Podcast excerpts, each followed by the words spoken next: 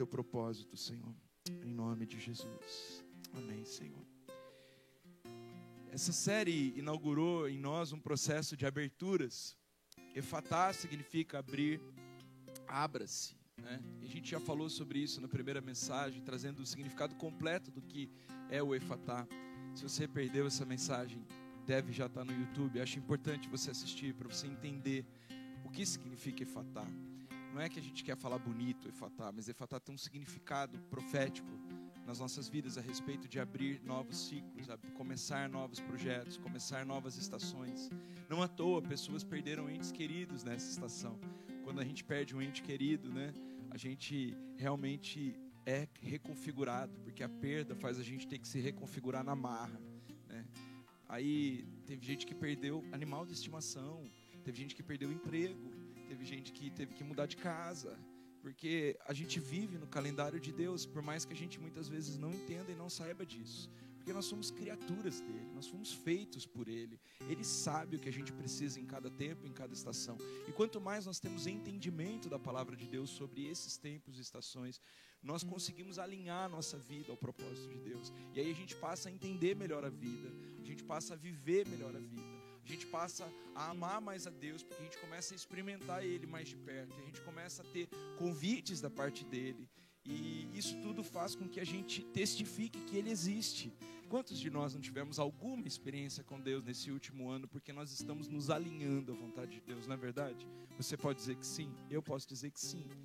Seria muito legal o dia que a gente vai chegar numa maturidade espiritual em que a gente vai conseguir todos os dias ter uma experiência com Deus. Isso é o nosso ideal, né? Porque literalmente daí nós vamos estar vivendo o céu na terra. Porque no céu as pessoas experimentam Deus o tempo inteiro, os anjos experimentam Deus o tempo inteiro, as criaturas, os seres viventes experimentam Deus o tempo inteiro. Então, Efatá, a gente começou falando sobre a história de um surdo e gago.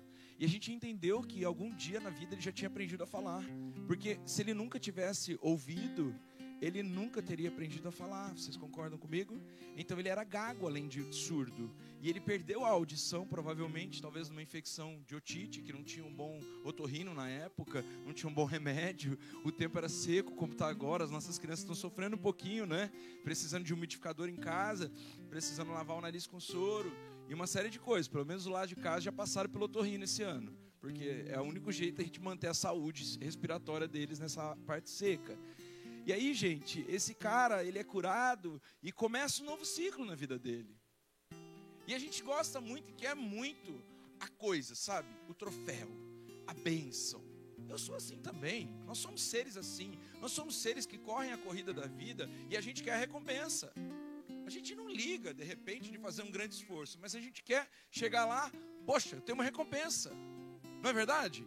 Nós queremos o troféu, nós queremos a bênção, nós queremos o evangelho que funciona, nós queremos a igreja que tem milagre, nós queremos a família que produz, nós queremos o trabalho que tem mérito, nós queremos, nós queremos ser promovidos.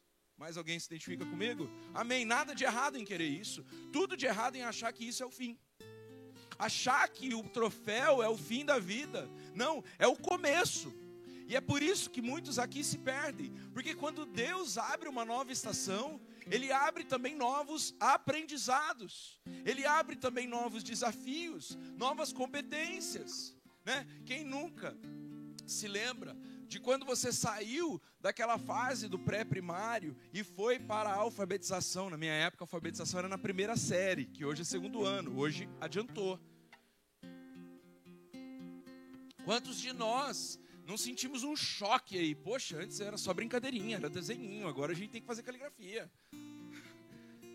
É um esforço. E aí depois a gente foi para o ginásio na minha época. Eu estou velho, gente. A minha época era ginásio, hoje em dia ficou do primeiro ao nono a mesma coisa, né? Mas aí no ginásio a gente sentia que entravam operações aritméticas. Eu tinha muita dificuldade com o número negativo, eu não conseguia entender negativo. Aliás, até hoje eu não consigo. O negócio para mim é positivo, positivo, positivo.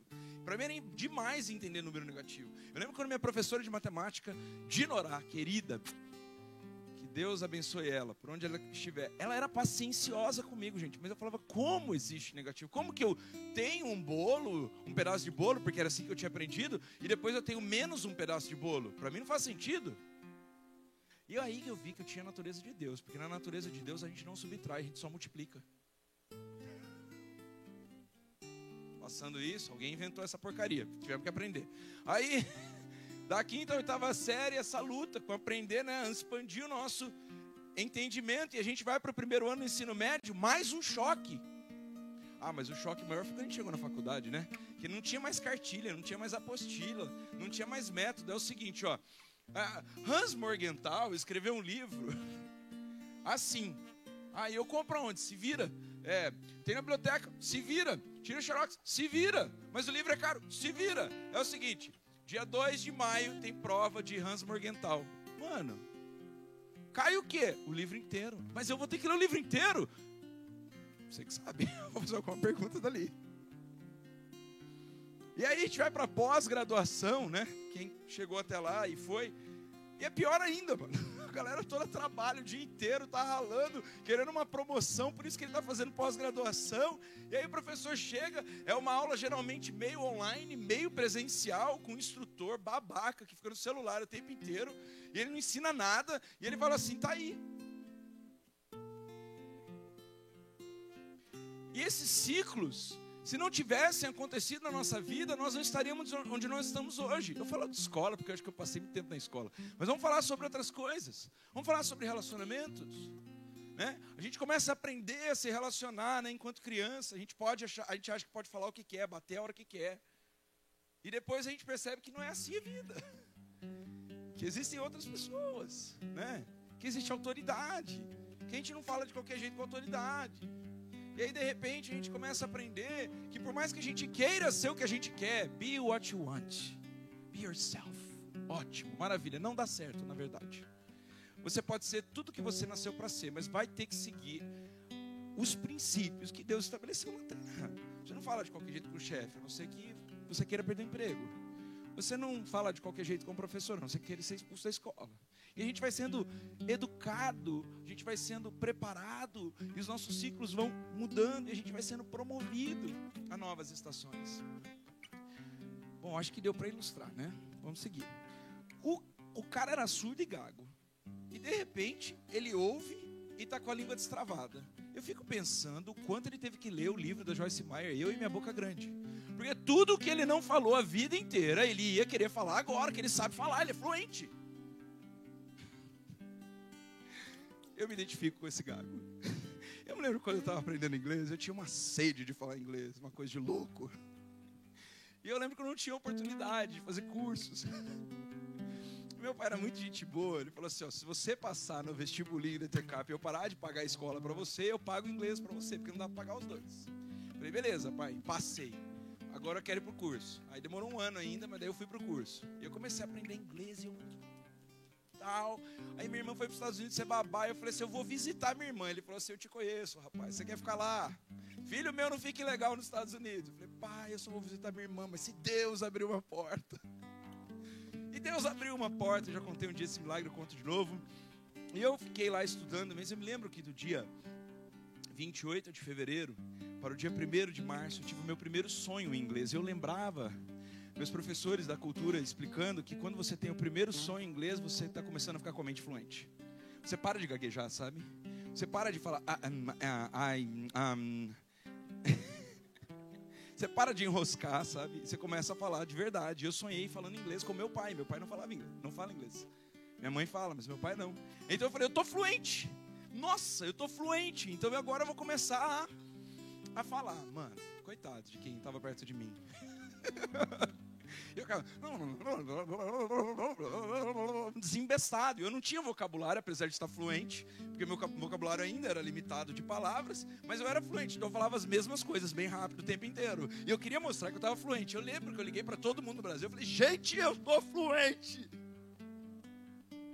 Esse gago deve ter feito isso, falado mais do que o homem da cobra. Meu filho Davi, eu falo, fica quieto um pouquinho, jejum de palavras agora. Você já deu aula para ele na escola e você sabe o que eu estou falando. Jejum de palavras, filho.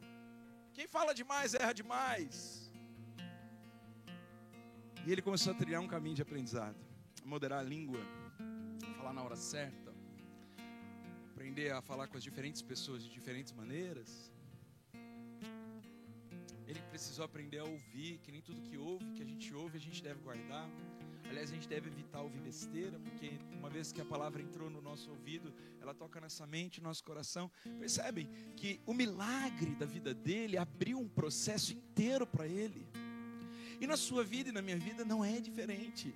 Os milagres que Deus abre, abrem novos processos. Deixa eu dar mais um último exemplo, porque semana que vem, eu lembrei, nós vamos ter o culto das mães e a Santa Ceia. E nós sentimos da parte de Deus o desejo de orar pelas madres fechadas, para que Deus faça milagres. Eu queria que você que tem é, esse essa limitação ainda, você viesse em jejum e oração para a vontade de Deus acontecer na sua vida. Jejum, estou pedindo jejum. Alinhamento. Jejum de quem quer ter a madre aberta. Porque eu quero te dizer uma coisa. Se Deus abrir a madre, se prepara para perder sono. Se prepara para amadurecer. Se prepara para ver a vida de uma outra perspectiva. Parece que é ruim, né? Você ter a madre fechada tem horas, mas vou te dizer, tem gente que não está preparada ainda para ter filhos. Quem é pai? Tô, tô mentindo? Eu tô falando alguma mentira aqui, gente? Mas eu sei também que Deus tem o plano que a gente deixe um legado na terra. Ele tem um plano que a gente seja próspero e frutífero. E eu quero que Deus abra madres aqui semana que vem. Eu sei que Ele pode fazer isso, porque o nosso Deus é o mesmo ontem, hoje e para sempre. Eu quero saber se há alinhamento na casa, amém? Então, semana que vem nós vamos fazer essas orações. Inclusive, se tiver pessoas, amigas, que não podem engravidar, nós vamos, eu vou estar em oração especificamente sobre isso essa semana. Eu vou pegar bases bíblicas disso, eu vou estudar mais profundamente, porque eu quero pedir que Deus, no dia das mães, faça pessoas mães.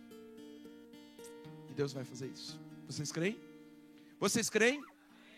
E se vier gêmeos, não reclame. Porque se você reclamar e vai falar que parou de vir na igreja porque você tem filho e dá trabalho, eu vou falar para você: tem escolinha, para de ser frescurento. Ai, mas ele vai pegar vírus, vai. Ai, mas ele vai pegar subejo, vai. Ah, mas ele vai pegar pé, mão, boca, vai. Principalmente na escolinha, porque passa para a boca do outro, é assim mesmo. Deixe de frescura, se quiser ter filho. Dá as vacinas e manda bala. É importante o processo da imunização. É importante o processo da dor. É importante passar pelo processo. Semana que vem eu creio que Deus vai fazer milagres. Você crê? Eu creio. Se você não crê, eu creio para você. Tá bom? A gente aumenta a nossa fé aqui. Nós vamos orar especificamente sobre isso essa semana. Eu me lembro que uma vez a pessoa orou tanto porque ela queria ser mãe. Deus não fez ela mãe. E ela adotou um filho uma empregada dela que ia abortar. E depois que ela adotou esse filho, no aniversário de um ano desse filho, eu estava presente. Ela foi diagnosticada de câncer na cabeça. Mas na verdade não era câncer, coisa nenhuma. Era gravidez. Ela estava grávida. Fez todas as tomografias e tudo mais, e ela não tinha mais câncer. Na verdade não era câncer nenhum, era gravidez. Estava doendo muito a cabeça dela muito tempo sem doer na cabeça. Ela já estava de dois meses.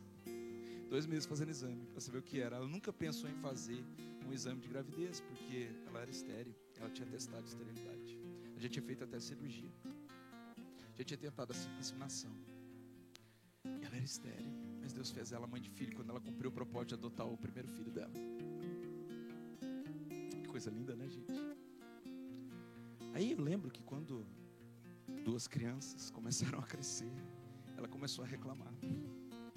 Que era muito difícil segurar eles na igreja. E eu lembro que um dia eu cheguei nela e disse assim: Desculpa, você esqueceu que você era estéreo. Para de reclamar, irmã. Isso é uma bênção, Deus te deu. Os processos da nossa vida, eles são mais importantes que os troféus. Os processos da nossa vida, os processos das nossas vidas são mais importantes que as recompensas que nós temos deles. Porque são os processos que alargam o nosso caráter, que fazem a gente preparado para o novo de Deus, preparam a couraça, o recipiente para agregar o vinho novo. Não tem como ter uma alegria nova numa estrutura antiga, porque uma estrutura antiga é ingrata, uma estrutura antiga, ela é saborosa, ela é desgostosa com a vida, ela é oprimida e egocêntrica. A estrutura precisa se alargar. Os céus precisam estar abertos, mas os olhos precisam estar abertos para verem os céus abertos, porque não adianta Deus estar numa atmosfera de milagres e ter um bando de gente ingrata, incrédula, insatisfeita e reclamona. Nós precisamos nos adequar para receber a alegria nova que vem de Deus. Crescer, gente, dói. Dói mesmo. Amadurecer, dói. Faz você ter que ser uma outra pessoa. Eu não nasci para ficar quieto, nasceu sim. Nasceu sim. Eu oro, sabe, gente, às vezes, para que Deus corte a minha língua. Eu falo, Deus, corta a minha língua, eu falo demais. O que, que eu tenho que falar? Tem que calar a boca. Não é no falar que tem sabedoria, é no calar muitas vezes. Falar é prata, calar é ouro. Como, como maçãs de prata em salvas de ouro são as palavras certas, ditas no seu tempo apropriado. nasci para aguentar desaforo. Você não é cristão, então, porque, fala a verdade, dignidade não é fruto do Espírito. O maior desaforo que Jesus passou, a gente não tem como não passar, não é verdade? Nosso modelo é Ele. Tem alguma coisa errada, tem que ter um ajuste aí de mentalidade. Aprendemos a partir dos nossos traumas. Gente, novos processos vão culminar em novos troféus mas novos troféus não vão gerar necessariamente novos processos, a não ser que a gente escolha aprender com eles. Porque quando Deus abre uma porta nova, quando Deus começa um ciclo novo, quando Deus nos prepara para um tempo novo, sabe o que isso significa? Que eu escolho se quero aprender a viver nesse novo tempo. Ele não nos deixa escolher. Qual é o troféu que você vai ter? Mas Ele deixa escolher o quanto você vai abraçar o novo processo. E se você abraça esse novo processo, literalmente você vai sendo promovido para uma nova autoridade. E de repente vem a Páscoa de novo, e você é de novo promovido espiritualmente, porque as coisas acontecem do nível espiritual para o nível natural e não o contrário. Cada processo a gente percebe um esmagar de Deus na nossa vida. A gente é esmagado, gente esmagado. A gente é esmagado. A gente tem que ser preparado para o vinho novo. A gente tem que ser flexível como o caroço da azeitona, porque senão não vira azeite. A gente tem que ser expurgado das nossas malignidades. Essa, semana, como eu mudei de estação, eu tive um tempo com Deus, sozinho. Eu fui orar e disse: Deus, eu quero um novo nível. O que, que eu preciso fazer? Ele disse assim: esteja pronto para ser esmagado, esteja pronto para ser humilhado, esteja pronto para descer um pouquinho mais, esteja preparado para viver um pouco mais servindo os seus irmãos com alegria, esteja preparado para falar com mais sabedoria, esteja mais preparado para perdoar com facilidade. Eu quero novo. Mas eu perguntei a Deus o que Ele quer de mim para esse novo. Eu quero uma autoridade maior, eu quero uma influência maior, eu quero ganhar mais vidas para Jesus, eu quero me relacionar com pessoas melhores do que eu, eu quero. Mas o quanto eu estou apto a passar por esse processo, a aprender a falar com moderação e sabedoria, a aprender a ouvir o que deve, porque o efatá, Deus não tem problema nenhum com fazer. Mas muitas vezes nós encontramos dificuldade em abraçar os processos do Efatá e para o Efatá. A partir daí, acontecem algumas coisas na nossa vida que eu gostaria de ler com vocês à luz da palavra de Deus. Abraão, Moisés, Jó, Daniel, Jesus, Paulo. Se a gente olhar para esses camaradas, a gente vai falar assim: meu, eles foram grandes homens de Deus. Vocês concordam comigo?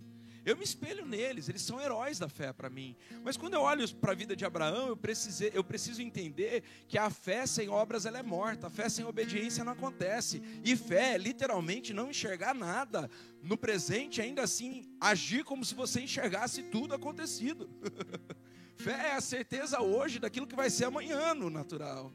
Fé é a capacidade de ouvir a Deus e obedecer, mesmo que lhe custe tudo, abrir mão do que for necessário, sacrificar o que for necessário, caminhar o quanto for necessário, jejuar o quanto for necessário e insistir em ouvir a Deus mesmo quando as coisas não dão certo. Moisés, 40 anos sendo treinado para começar a servir a Deus. Tem gente que acha que seis meses é suficiente para já começar a ministrar a palavra. Desculpa, gente. Quem deseja ministrar a palavra, deseja ser de, precisa desejar ser diminuído e não aumentado. Quem deseja liderar de frente precisa desejar muito servir. Quem deseja aparecer precisa começar a ser. E na vida de algumas pessoas isso leva 40 anos, como levou na vida de Moisés mas ele cumpriu com eficácia o ministério dele. Levou um milhão e poucas pessoas pelo deserto, atravessou o Mar Vermelho com eles, e você diz como ele tinha tanta paciência? Nem eu sei, mas os 40 anos ensinaram a ele que ele teria que ter paciência, que ele não poderia resolver na força do braço dele, porque ele era bom de resolver na força do braço dele, tanto que ele matou um egípcio que tinha ofendido um dos seus irmãos. Quanto tempo você vai levar para aprender, eu não sei. O tempo está nas tuas mãos. Porque o tempo tem tudo a ver com as tuas escolhas.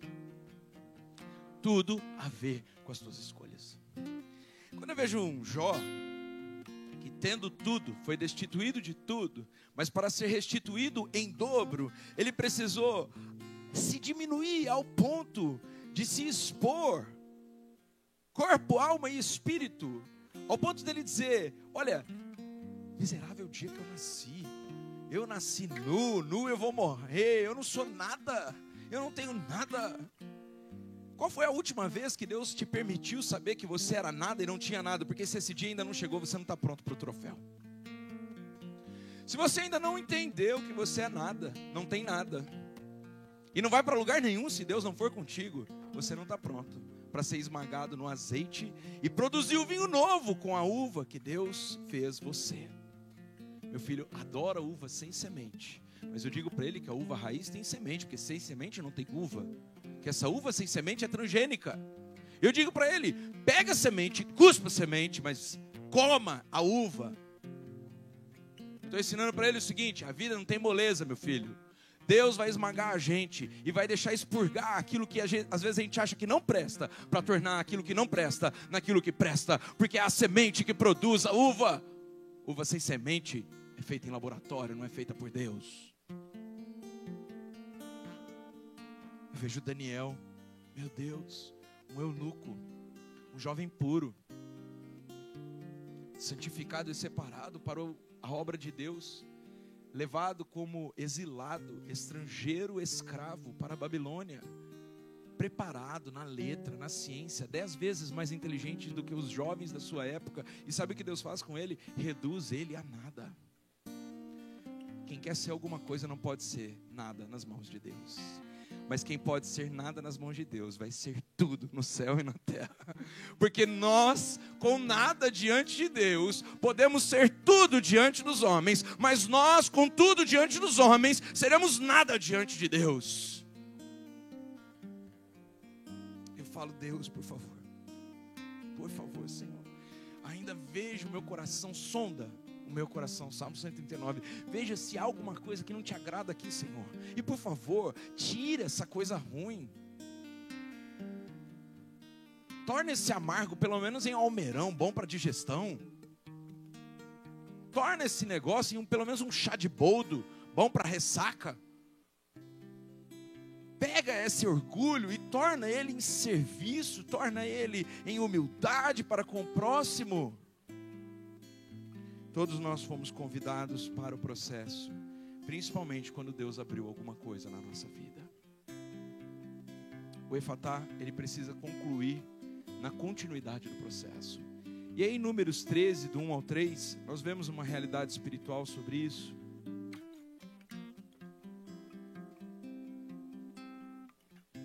O Senhor disse a Moisés: Envie alguns homens em missão de reconhecimento à terra de Canaã, a terra que eu dou aos israelitas. Deus já está anunciando para Moisés o que ele vai fazer com o povo que vai sair do Egito. Ele diz o seguinte: ó, vocês vão peregrinar, vocês vão passar pelo deserto e depois eu vou te dar uma terra prometida. E essa terra prometida é a terra que eu prometi aos seus antepassados. Continua. Pega um líder de cada e manda para cada região. Deus é um Deus estratégico, né, gente? Vamos combinar. Aí ele fala assim, Moisés, e aí Moisés obedeceu, ele enviou do deserto de Parã conforme a ordem do Senhor, e todos eles eram os chefes israelitas. Presta atenção no plano de Deus. Primeiro ele manda os cabeças-chave espiar a terra. Ele manda os caras de confiança de Moisés espiar a terra. Todas as vezes que Deus está nos entregando uma terra nova, ele vai nos dar uma estratégia poderosa. Quando esses caras vão, esses caras eles têm a visão de Deus, porque eles são pessoas de confiança de Moisés. Eles não são qualquer pessoa. Eles não são pessoas fadadas ao pessimismo. Eles não são pessoas fadadas à carnalidade. Eles não são fadados aos seus próprios interesses. Eles são simplesmente obedientes a Deus e completamente submissos à vontade do seu líder, Moisés. E quando eles voltam, Números 13, do 27 ao 30, indo lá para frente para resumir a história para vocês, mas vale a pena ler o capítulo todo. Olha o que eles dizem. E deram o seguinte relatório a Moisés. Percebem prestação de contas aqui? Maturidade no processo, né, gente? Prestação de contas. Então, eles deram um relatório para Moisés: Ó, entramos na terra que você nos enviou. Você nos enviou para lá. Porque Deus tinha dito a Moisés: Onde há leite e mel com fartura. Veja o que eles veem de bom. Olha, tem leite, tem mel, as coisas lá, o que planta dá, porque no deserto, gente, nada dá, não é verdade? No deserto não tem água. A profecia de Isaías, que aqueles que forem para Israel esse ano verão, cumprida hoje, que foi profetizada lá, que as eiras se encherão, que os lagares transbordarão, que o deserto dará o seu fruto, hoje acontece. Tem tamarineira no, no deserto, porque essa é uma profecia já realizada do Antigo Testamento para o ano de hoje, 2022. Hoje já tem tamarineira no deserto, mas naquela época não tinha, porque essa profecia não tinha sido cumprida. Deserto não dava fruto. Imagine a pessoa queria comer uma maçã, não tinha macieira. Queria comer uva, não tinha a videira. Eles só viviam de maná. E tinha horas que enjoava, né? Você enjoa de comer ovo todo dia. Eu sou a única pessoa no mundo que não enjoa, eu acho. Mas a maioria enjoa maioria enjoa de comer a mesma comida todo dia. E eles não tinham direito de enjoar, porque não tinham o que plantar. Eles não tinham como plantar alguma coisa diferente, porque a terra não dava. Então eles ficam impressionados com essa boa notícia. Olha, essa terra dá. O que mais que ele diz? Olha, mas tem mais: o povo que vive lá é poderoso. Não subestime seu inimigo, não. Ele é poderoso e as cidades são fortificadas e muito grandes. Ou seja, gente, tem muita gente, muita gente forte tem muros altos, bem construídos. Como que Deus vai nos dar essa terra? E aí tem os descendentes de Enac, e aí, gente, vai, Amalequitas, Ititas, Jebuseus, Amorreus. É uma série de povos. Continua aí. Continua a sua casa. Sabe o que eles dizem? No 30? É no 30, filhão. Tá certo. No 30 eles dizem assim, ó. Caleb fez o povo se calar porque o povo começou a dizer que a terra não era boa o suficiente. Porque apesar dela dar frutos, ela tinha muita gente poderosa. Então o Caleb falou assim: e, para, para tudo essa bagunça aqui. Olha o que está acontecendo. Subamos e tomamos posse da terra. É certo que venceremos. Gente, subamos e tomamos posse da terra. É certo essa é a postura que alguém de Deus tem que ter. E não olhar para a situação e ver aquilo que não está acontecendo, e ver aquilo que está dando errado, e ver aquilo que, de acordo com os teus traumas, não vão dar certo de novo. Pera lá, se o tempo é novo, se Deus abriu um efatá, para de olhar os amalequitas, os jebuseus, os amorreus, e começa a olhar que essa terra dá fruto. Você tem duas opções na vida sempre. Você pode ver as crises ou você pode ver as oportunidades. Você pode trabalhar pelo lado bom ou pelo lado ruim. Você pode olhar pessoas como demônios ou você pode olhar pessoas como pessoas. Você pode olhar igreja como um ambiente de crescimento ou você pode olhar a igreja como um lugar chato de conviver com as diferenças. Você pode olhar o dia como frio e chato de trabalhar e bom para Netflix, mas se é segunda-feira, você pode encontrar nesse dia a alegria de vestir um casaco para ir trabalhar. Todos os dias nós temos oportunidades que não são crises, mas nós tornamos em crises, porque a nossa visão é uma visão escrava, medíocre, pequena. E quando Deus abre o efatá na nossa vida, nós precisamos estar prontos para enxergar as coisas boas diante das oportunidades que Ele nos colocou. Porque as coisas difíceis e impossíveis Ele vai te ensinar a resolver. E aquilo que ele não te ensinar a resolver, ele mesmo vai resolver. Porque as muralhas fortificadas de Jericó não tinha como aquele povo resolver, principalmente porque Deus ainda fez uma seleção. Ele não deixou entrar na terra prometida os reclamões, os idólatras e os pecadores do acampamento. Ou seja, 80% ficou no deserto. Vocês sabem disso, né? Mas 20% entrou na terra prometida. Então eles não tinham número suficiente para destruir aquelas muralhas.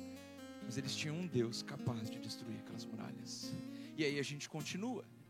Vamos lá, na prática, pastor. Já cansei da teoria. Vamos lá. Diante da dor, pare de se abater e comece a bater. A vida não é de quem não apanha, mas de quem bate mais. Tem gente rindo porque a gente estava numa reunião de oração e aí Deus me deu essa frase ontem nessa reunião. Gente, diante da dor, pare de se abater. Para de olhar o que não presta, para de ver o que não dá, para de ver a dificuldade, comece a enxergar as oportunidades. Isso é uma escolha. Para de ver que você vai ter que aprender a falar, você agora fala. Para de ver que agora você tem que acordar cedo, que bom, você vai ter salário no final do mês. a gente começa a ver muita dificuldade naquilo que na verdade é uma baita de uma porta que Deus está abrindo. Ah, você está com dor física, começa a ver que Deus é o Deus que cura e você vai experimentar o poder sobrenatural de cura. Tem uma pessoa difícil na sua vida, começa a profetizar que o cão que está nela vai sair e não vai entrar em você. Começa a tratá-la com amor diante das notícias difíceis, calamitosas, desesperadoras, vacine o seu ambiente com palavras proféticas. Quando você perceber que o inimigo está usando as coisas difíceis para fazer a tua boca murmurar, para fazer as palavras do ambiente ficarem pesadas, para gerar brigas e discussões, eita, para lá, vamos parar por aqui. A minha boca não é instrumento do inimigo. Eu sou boca de Deus, eu tenho o poder de edificar com a minha boca. As minhas palavras são como favos de mel, elas são doces para a alma e alegres para o espírito, elas são poderosas para gerar vida no ambiente. Eu não vou gerar morte, eu não vou fazer essa escolha, eu vou escolher gerar vida. Eu conversava com alguns líderes ontem, eu falava que eu ouvi uma mensagem da Joyce Meyer essa semana, e ela dizia assim: a gente fica muito preocupado com as palavras negativas que a gente recebe, e elas elas afetam tanto a nossa alma e a gente começa a internalizar as palavras que outros lançaram a nosso respeito. Mas nós temos que entender que o maior poder não está nas palavras que nós recebemos, está nas palavras que nós emitimos, que nós proferimos, as sentenças proféticas que nós damos. Contei por um, uma pessoa, um amigo meu hoje de manhã, e eu vou contar para vocês. Eu estava passando por uma situação muito difícil em 2018 e eu estava numa discussão muito grande com a pessoa que eu mais amo, que é a, depois de Jesus, é a Tauana. Eu estava numa discussão com ela, a gente estava passando por um ambiente assim, e esse ambiente tinha sido um ambiente de destruição de muitas famílias. E esse ambiente era um ambiente, assim, era um lugar físico mesmo. E esse lugar físico era reunia milhares de pessoas, milhares de pessoas, para exaltar outros ídolos que não é o Senhor Jesus.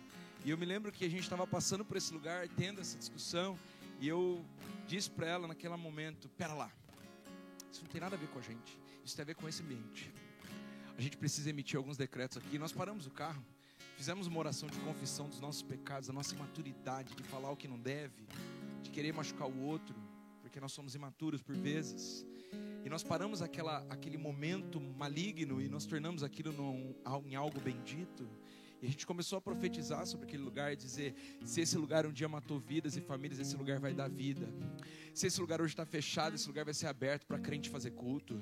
Se esse lugar é assim, assim assado, esse lugar vai trazer vida e vida com abundância. E vocês sabem o que aconteceu, gente, semana passada? Semana passada, a mãe da minha esposa, minha sogra, estava pregando na Ação Brasil, lá em Brasília, emitindo é, é, decretos proféticos com até com a, com a presença do presidente, inclusive na pregação dela, profetizando sobre a nação. E naquele momento, a pastora Zenete sentiu no coração de que teríamos que, que eles teriam que fazer uma ação Brasil em Recife. E adivinhem onde vai ser a Ação Brasil em Recife, porque aquele lugar de 2018 em 2022 já está totalmente restaurado, reformado. E aí, sabe onde vai ser? Minha sogra me ligou essa semana, fez um FaceTime e falou assim: Jonathan, você não acredita? Deus nos entregou o Geraldão para a gente fazer a Ação Brasil. Se você souber usar suas palavras, se você souber afetar o ambiente e não ser afetado por ele, se você souber bater em vez de se abater, você vai começar a viver os milagres que ninguém viveu até hoje, porque você é boca de Deus e não boca do diabo. Diante das notícias difíceis, vacine o ambiente com palavras proféticas, mesmo que não faça sentido, comece a profetizar o contrário do que está vendo. O cara é difícil, começa a profetizar, é de Deus, é abençoado, é manso a pessoa é, é, é chata, mas assim, é, a pessoa é legal, abençoada, é, simpática, nós vamos ter bom relacionamento com ela. Pastor, você está fugindo da realidade? Não, eu estou implantando uma nova realidade. A realidade espiritual que Deus planejou para aquela pessoa.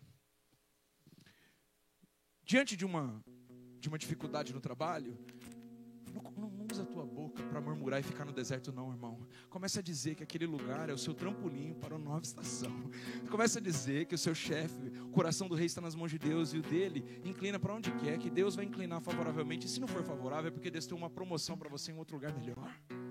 Comece a profetizar e afetar o ambiente de maneira positiva. Dois, em meio à dor, levante-se em amor. Quando a gente está doendo, gente, a gente tende a olhar para nós mesmos, mas deixa eu te dizer, não funciona.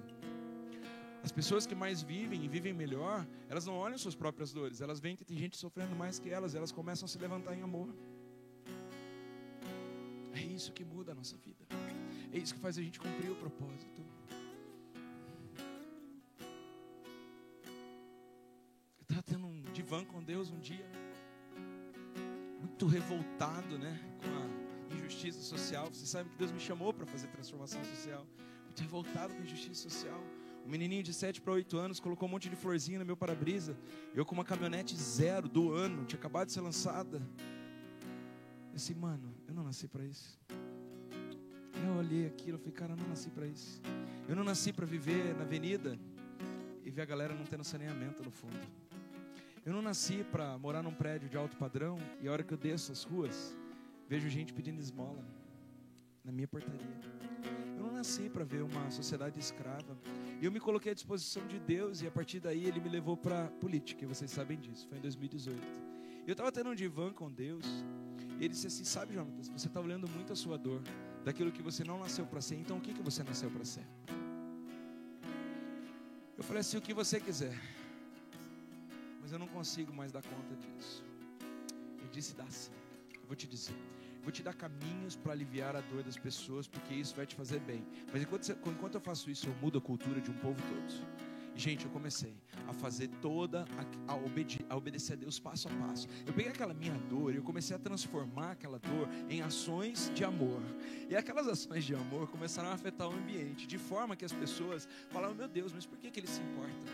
Mas por que, que ele quer isso? Mas porque algumas pessoas mais malignas e maldosas, elas acharam que eu tinha é, desejo pessoal, interesse pessoal, mas hoje já está provado que não, né? porque o tempo prova as motivações. E aí, mas outras pessoas falam assim: meu, ele não precisa disso, por que ele está fazendo isso?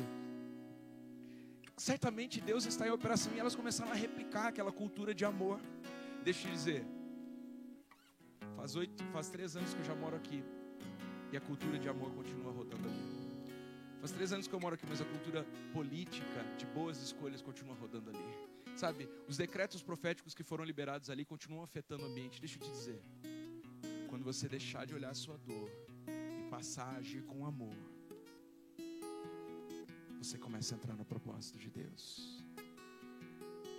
Por último, a nossa mente e o nosso coração são nutridos por oração. 2 Coríntios 10, do 4 ao 5.